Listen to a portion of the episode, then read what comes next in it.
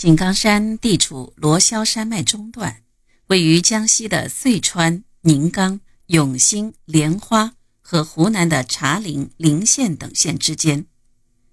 以宁冈为中心，方圆五百里，纵横八十里，峭壁耸立，林木蔽日，只有五条蜿蜒崎岖的山间小道出入，地形险要，易守难攻，回旋余地大。山上有村落。出产稻米和各种杂粮，四周连接着物产较为丰富的地区。这一地区曾经受过大革命的洗礼，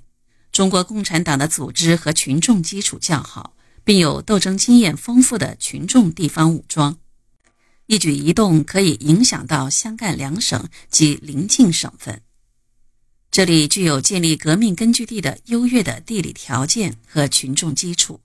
是革命军队养精蓄锐的好地方。毛泽东带领秋收起义部队到达井冈山后，领导湘赣边界军民重建党的组织，开展武装斗争，广泛发动群众，深入开展土地革命，建立红色政权，开始了创建井冈山革命根据地的伟大斗争。到一九二八年二月。在以毛泽东为书记的前敌委员会的领导下，井冈山革命根据地已经初具规模，部队由上山时的两个营约七百人，发展为两个团一千五百余人。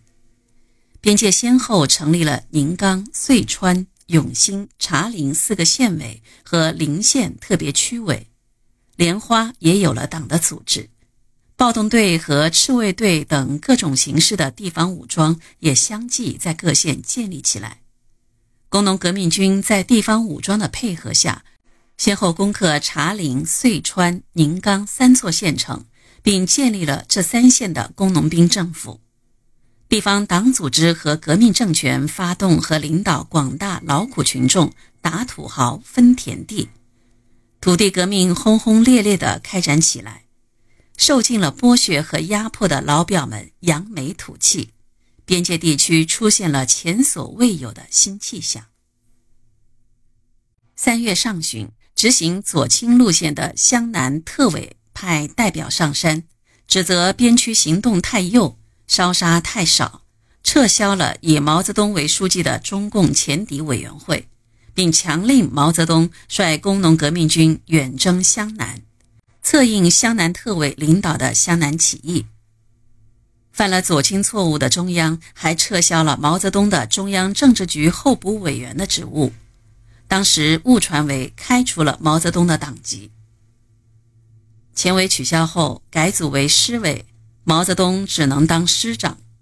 市委书记由何廷颖担任。毛泽东率领主力部队离开根据地后，敌人立即乘虚而入。除少数山险地带外，整个根据地被敌人占领，遭受了残酷的洗劫。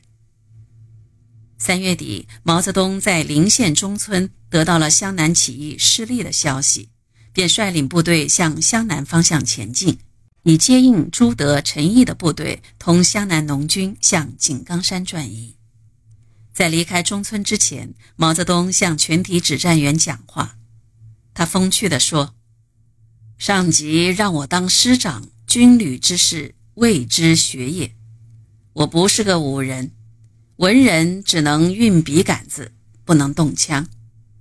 秀才造反三年不成，当师长有点玄乎。可是一个篱笆三个桩，一个好汉三个帮，三个臭皮匠也可以合成一个诸葛亮，所以要靠大家了。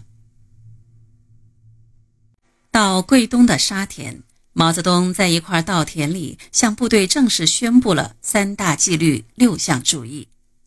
毛泽东率部在桂东、汝城击溃反动地方武装，